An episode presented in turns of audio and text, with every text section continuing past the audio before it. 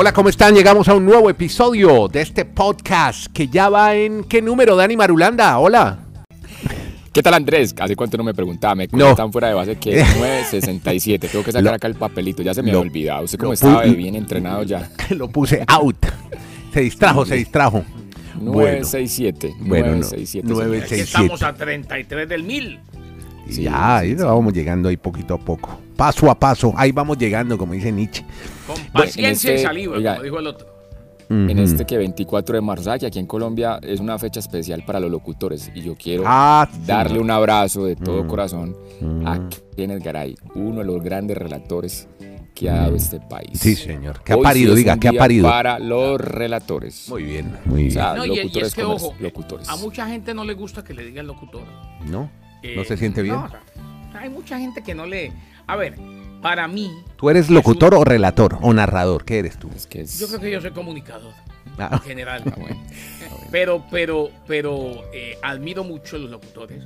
Y ojo, en la época en que, en que crecimos, la radio sobre todo, sí. era más de locutores que de cualquier otra cosa. Mm. Eh, yo recuerdo Pero, pero Kenny, yo creo que hoy los locutores son los que hablan en radio, todos, ¿no? No, no, no necesitan tener una gran voz ahora. Exacto, de hecho, nadie tiene buenas voces ahora en la radio. Muy poquita gente No, tiene buena muy voz. pocas, muy pocas, pero, pero en aquella época sí hubo locutores que nos marcaron. Eh, su papá, Julio Ah, no. Y él decía Eh, también, a él no le gustaba mucho cuando lo premiaban por locutor. Él decía, no, que él era un abogado periodista con buena voz. Así. Exacto, pero, pero, ¿Para qué me pongo esto usted? claro, no, pero es que Gustavo. Niño Mendoza. Ah, tremendo.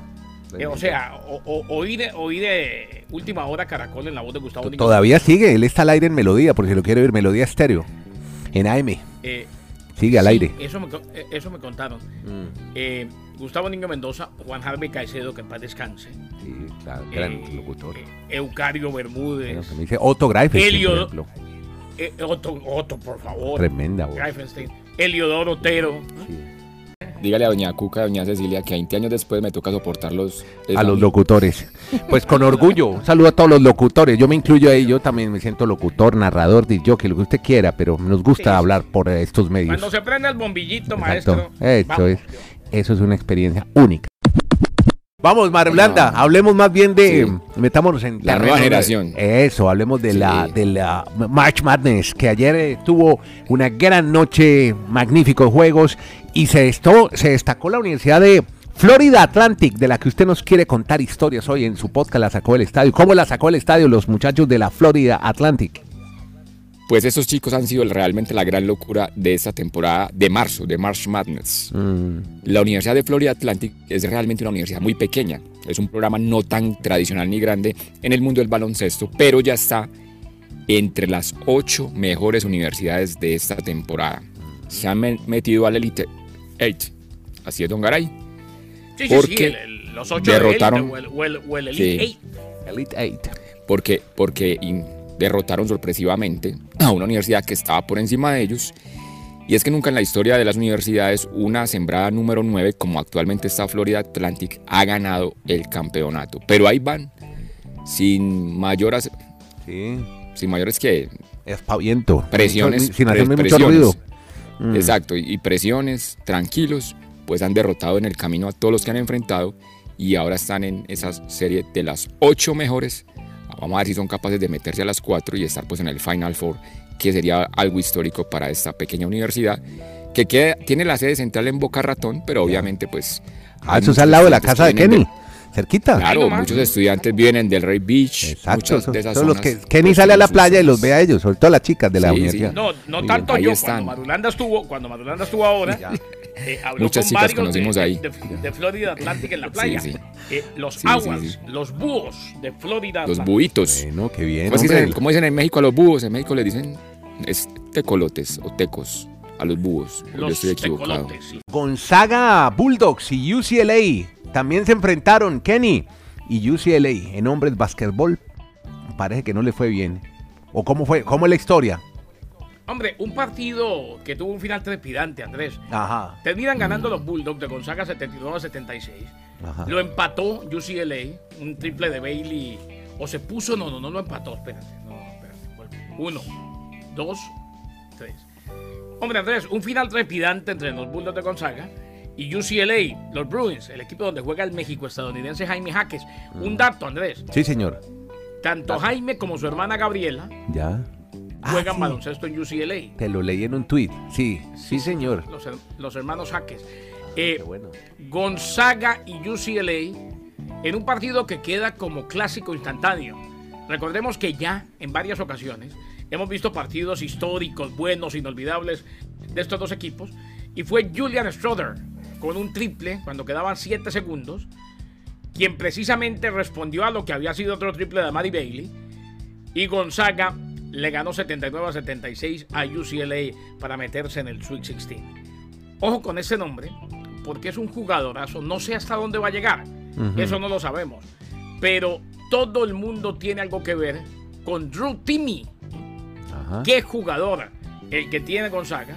36 puntos, 13 rebotes, una consistencia impresionante y la gran figura de Gonzaga. El número 3 Gonzaga le ganó al número 2 UCL. Ah, bueno, ahí está, pues dos, dos reseñas, dos historias de dos grandes juegos de March Madness. Este es el podcast La Sacó del Estadio con Kenny Garay y Dani Marulanda. Presenta Andrés Nieto Molina. Bueno, ahora sí, vamos, estámonos en NBA porque ya Marulanda lo había anticipado en un podcast anterior, búsquelo, no sé si fue en el anterior a este, pero dijo que lo de, con esa desbandada que hubo en Brooklyn, parece que lo de los Nets no podrían llegar a, post, a postemporada. ¿Qué está pasando con el equipo de Brooklyn? Pues que se les complica la llegada postemporada de manera directa. Se Ajá. empieza a descolgar los Nets y a- ahorita me gustó el término que dijo Garay de un final trepidante en la NCAA. Eso también se vivió anoche en el juego entre Cleveland y los Nets. Los Nets ganaban por cuatro puntos. Solo faltaban 24 segundos, pero en esos 24 segundos apareció la figura de Donovan Mitchell y anotaron seis puntos para derrotar a los Nets porque habían logrado una anotación con falta y cuando va al lanzamiento de tiro libre pues se ponen a tres puntos. Luego erra eh, la salida de, de acción de juego el equipo de los Nets, recupera el balón los, Los Cleveland Cavaliers y Donovan Mitchell, aunque falla su lanzamiento, recaptura el rebote, lo pasa a otro compañero, le hacen falta, oye, todo lo que pasa en 24 segundos, le hacen falta, anotó solo un triple, falla el segundo triple, pero captura el rebote, se lo da a un compañero y ese compañero faltando un segundo lanza un triple y dejaron tendidos a los Nets. En 24 segundos anotaron 6 puntos en 3 jugadas, algo que solo pasa en esos finales dramáticos de la NBA. Sí. Y los Nets salen del sexto lugar, Andrés. Recordamos que los seis primeros clasifican directo a los playoffs. En este momento los Nets ya caen al séptimo lugar, estarían en puestos de play-in. Sí. Y eso hace que el Miami Heat se vuelva a meter, para alegría de Garay, Ah, al bueno. lugar número 6. Ah, Hoy el. Heat estaría entrando directo y mañana prepárense este sábado 25 de marzo. Mañana. El Heat recibe al equipo de, de los Nets. O sea, un duelo clave para determinar ese lugar. En la casa del Heat, que, oiga, por ahí ya hay como un nombre, una empresa tecnológica de software. Parece que es la que va a comprar Ah, que tiene la, casa, tiene la casa matriz, tiene la casa matriz en, En Florida. en Miami y parece que va a ser el nombre oficial de el Miami Arena. Yo mañana. ¿Y eso va a ser ahí Sí. mismo en, eh, en eh, Biscayne? Por, el, eh, por la arena de. Sí, sí, Uy, ahí yo no mismo. quisiera estar mañana en Miami allá, fin de semana de, ultra. sí, sí. Música No, electrónica, loco. 200 Y eso que mil es- y eso- y personas, eso que es más juego de eso basquetbol. ¿Eso será en la tarde o no? Porque que- ¿quién se va a meter ahora? No llega ni un Uber allá. No, no, ¿Cómo no. hacemos? Por eso, el, el Ah. juego, y eso va a ser una locura. El juego de baloncesto es a las 8 de la noche, hora de Miami. No, y eso con a la el hora que están llegando todos esos chicos. Y es que eso está ahí a- No, están en pleno cuadras. No, eso arranca a la tarde y termina a las 12. El ultra. Pero usted Ya está- pero lo que yo el- quiero ya decir es que ya el coliseo, el queda, coliseo queda a dos levantaron el cuadras. toque de queda Miami Beach. No, esto es, es que era en South Beach. Eh, esto es en Biscayne. Esto es más eh, Es que- pues, donde queda la Sí, arena. pe- pero sí, pero es que Es si que hay por toque de eso. queda Miami Beach para allá no van, o sea que peor. Mm. Lo que, pa- lo que pasa es que usted tiene el coliseo y usted camina, camina unas dos cuadras y media y ahí es donde está el evento que, al que se refiere. El ultra, el famoso de una música electrónica, que eso llegan todos los mejores una disc jockeys del Una mundo. locura este sábado. Sí, señor. sí, sí. Bueno, impresionante lo de. Y si, o si quiere ser más tranquilito, se va al norte y va a ver el tenis ahí en Hard Rock Stadium. Eh, más bien hablemos de NFL con Garay, que tiene una historia buenísima porque ha advertido la organización sobre una la liga sobre un impostor que se está haciendo pasar como agente de Lamar Jackson. Kerry, cuéntenos esto que es como de película. Kenny Garay en La Sacó del Estadio. Y es que aquí Madulanda nos ha advertido en varias ocasiones que Lamar Jackson La no tiene gente, que es la mamá. La mamá. Pero Ah, la mamá no es que sea la, ge- sí, no es que sea la gente, no es que sea la gente oficial. Pero es la que le dice, mi hijo, vaya por aquí, vaya por allá, Ah, pida aquí. Un asesor, allá. una consultoría. Sí, pero al fin y al cabo no tiene más. O sea, hay que negociar con él. Y la NFL envió un memorando a todos los equipos, notificándoles que una persona no certificada como agente podría estar intentando persuadir a ejecutivos de la liga a involucrarse en negociaciones contractuales con Lamar Jackson, el quarterback de los Ravens de Baltimore. Recordemos que se le designó como jugador franquicia no exclusivo. Bajo las reglas de la liga, los equipos pueden hablar únicamente con Jackson porque él no tiene agente. La información la publicó Adam Chester de ESPN.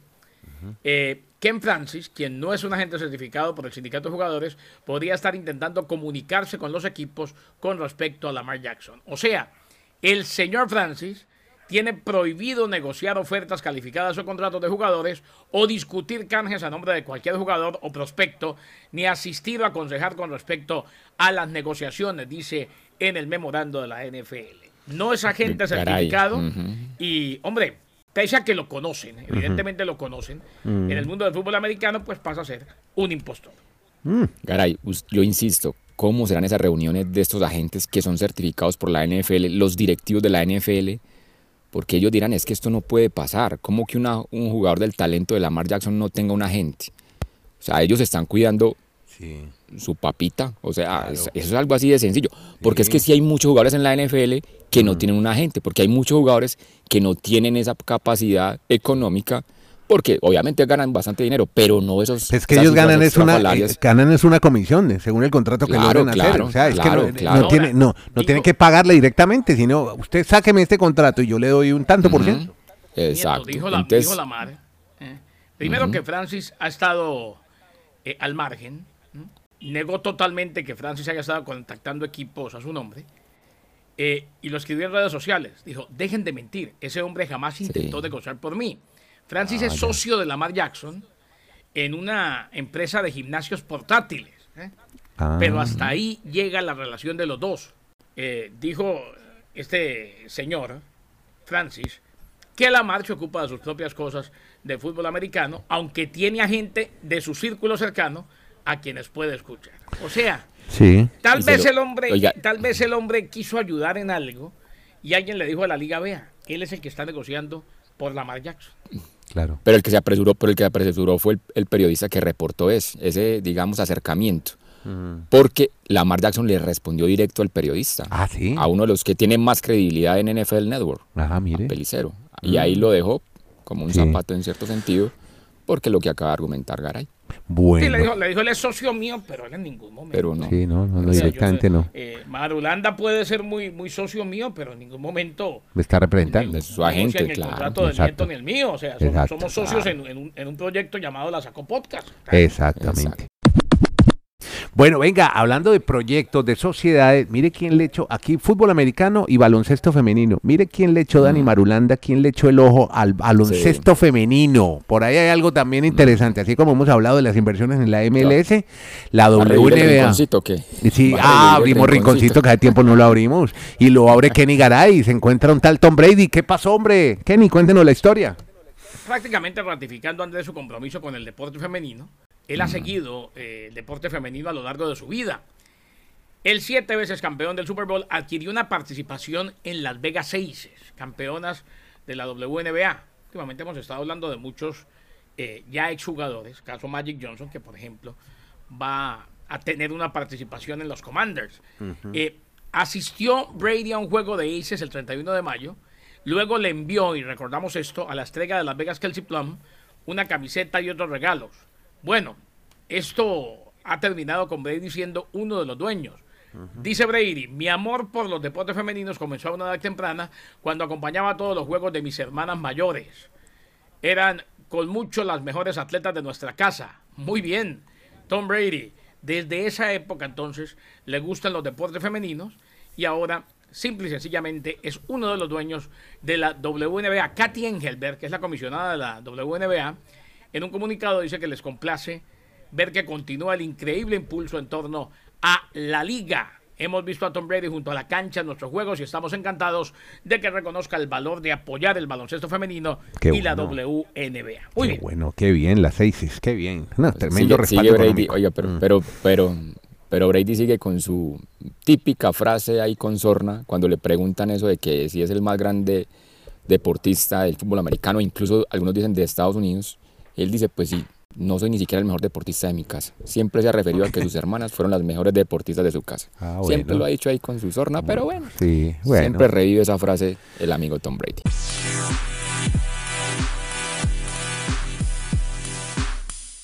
Bueno, venga, Marulanda, ya que está por acá, es que mañana Mm. nuestros queridos eh, colegas eh, periodistas colombianos a quienes apreciamos y valoramos tanto su trabajo, seguramente estarán atentos a la jornada de clásicos de la Liga Betplay.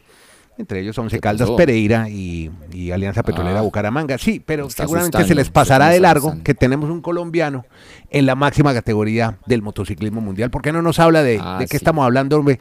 Porque seguramente no le van a dedicar mucho tiempo a este muchacho del que sí vamos a hablar aquí en este podcast. En la pantalla gigante del estadio Barranca Sí. Bermeja, al medio tiempo van a hablar del tema. Pero estamos hablando de, perdone, Pero- amigo, MotoGP. ¿Usted no sabe lo que es eso, Sí. amigo? Pues por eso le estoy Ah, bueno. diciendo que en el clásico el que usted mencionó, Sí. entre Alianza Petrolera y Bucaramanga, al medio Bueno. tiempo, pantalla gigante del estadio Bueno, Barranca, mientras, ¡pin! Mientras- mientras conocemos las novedades del juego Tolima Huila, hábleme usted de David Alonso. ¿Quién es este muchacho, hombre? ¿Dónde sale? Vengan, venga Andrés, yo le ayudo. Sí. David. Alonso es un Sí. chico que tiene apenas 16 años de edad. No, pero es menor Este de edad. mundo- ¿Viaja con el papá, con tutor Sí. o qué? ¿Cómo es esto? Claro, claro, tiene que fir- firma de la, de la madre. La madre es colombiana. Pero que no sea la manager, ¿no? por- Le pasa lo de la mar. O también. ¿Ah? Él decidió competir con licencia colombiana en el MotoGP. Recordémosles a nuestros oyentes, MotoGP es la máxima categoría que Máxima, tiene es la Fórmula 1 de las motos de velocidad. Exacto. Y este fin de semana arrancan su temporada con 21 carreras. La primera va a ser en Portugal. Obviamente él pues va a arrancar del nivel más bajo. MotoGP tiene tres categorías. MotoGP, Moto 2 y Moto 3. Él arrancará en Moto 3. Él ya incluso había debutado en esa competencia cuando, Ah, cuando tenía 15 añitos. Qué Tuvo una carrera, tuvo una carrera como reemplazo en el 2021 y otra más haciendo un reemplazo en el 2022. bien. Pero esta temporada del 2023 ya tiene un contrato para ser piloto oficial toda la temporada con un equipo español. Se hablan maravillas de este chico, de que realmente es muy ¿Cómo se talentoso. llama, no? a- a David bordo- Alonso. David Alonso. Mm, Él, y tiene reitero, apellido, lo tiene lo- de piloto, pero de Fórmula 1, no de motociclismo. español, sí, como No, Fernando. No, no, y Garay, lo que pasa es que nosotros aquí estamos destacando a David Alonso, pero yo creo que ya Garay va a estar también aquí con nuestros colegas que están es felices con Becan David. No, pues no, no, porque no, si debutó usted- Becan David, Becan David No, no, no, Castro no, no, no, me Espinosa. ah, no vamos a hablar de Becan David. Me, ah, me encanta que haya un colombiano en, en la tercera división del motociclismo y aquí lo exaltemos. ¿eh? En la tercera. Es que tiene división. 16. Garay, tiene, Garay, ¿usted Sí, qué así- hacía los así lo dijo 16 años? Madulanda. Garay, sí, Garay, pero Digo, no es ¿usted de a los primera, no es de 16 segunda, es de tercera y ustedes quieren que interrumpan el fútbol colombiano por hablar de él. Garay, pero Bueno, va en el proceso. Va, va- Garay, va tiene llegando. 16 añitos. Diga, dígame un piloto de 16 años. ¿Usted qué hacía, uno Espere qué hacía a los que- 16 espere- años? Espere, No, que pero- llegue, espere que llegue a la máxima categoría y hablamos. eh, proceso. Ah, Ahí va en el proceso. Ah, no, es que no va a competir Bueno, aquí, con- pero ni por lo menos Marc aquí te lo visibilizamos, Valentino Garay. Rossi. Antes de que me No, des la Garay alineación no, Garay- del- Garay- de la equidad. Garay quiere, Garay, Garay quiere que le diga cómo le fue en el... en- en Garay quiere que le cuente cómo le fue en el tiempo adicional en el que debutó. Garay, venga, Beckham David. ¿Usted, usted estaba feliz porque debutó Beckham David con Millonarios. No, es que- es David, que Castro está bien- Espinosa. está bien Ah, cuando- bueno, pues. Está bien cuando Montoya Hablemos de David Alonso, por Bueno, favor. no, no deje, deje de a Kenny Fórmula tranquilo, que quiere saber cómo juega mañana Boyacá Pero contra la equidad. Resulta que ahora es noticia la tercera división de la- del motociclismo. ¿Quién será el arquero de Jaguares el Eh, próximo Le, domingo? le doy- le otro dato, Garay. Vea, Ah. vea, pues le doy otro dato, Garay. De las tres divisiones que tiene el MotoGP, solo hay dos latinoamericanos. Un brasileño y este chico de ¿Cómo le 16 parece? años. Qué bárbaro. No, tremendo. Muchacho, ya no peleemos más con Garay. maravilloso. No, y ahorita Garay se va a burlar Sí. porque como nació en Madrid, España, "Ah, ese no es colombiano, nació en Madrid. No, bueno, no, no, yo, no, Bueno. yo no creo eso. Yo, Bueno. yo, yo, yo en eso estoy de acuerdo Madrid, con los mexicanos. Madrid, Cundinamarca. Los colombianos Sí. nacemos donde se nos da la gana. bueno, eso. Bueno, venga. Yo soy, yo soy colombiano, nacido en Nueva York y soy más colombiano que las hormigas culón.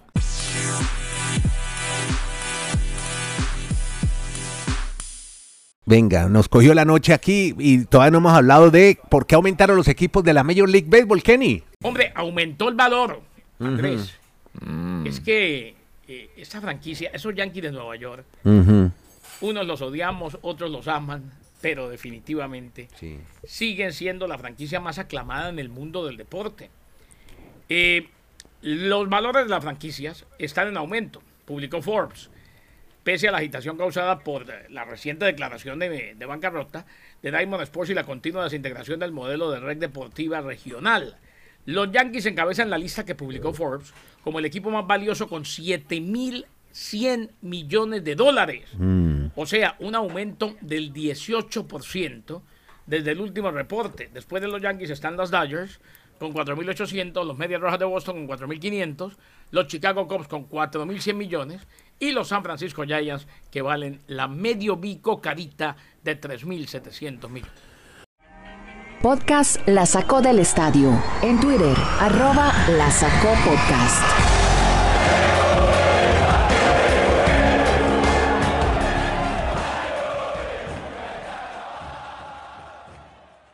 Bueno, duro golpe, Kenny, que sufrieron los atletas mundiales, sobre todo los LGBTIQ, porque, eh, hombre, un duro golpe ha dado la World Athletics a través de su vocero, presidente don Sebastián Coe. ¿Por qué, Dani? Cuéntanos la historia completa, ¿qué fue lo que pasó?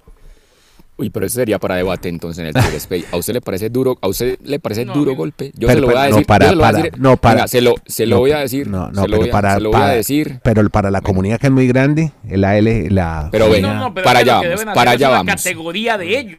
Se lo voy a decir en términos bien macondianos, bien colombianos, para que no se le olvide. Ajá, La World Athletic, el Consejo de World Athletic lo dijo de esta manera. ajá. que jueguen los nenes y las nenas. O sea, no más competencia de transgénero, de Sí. transgéneros en competencias femeninas, por una simple razón biológica.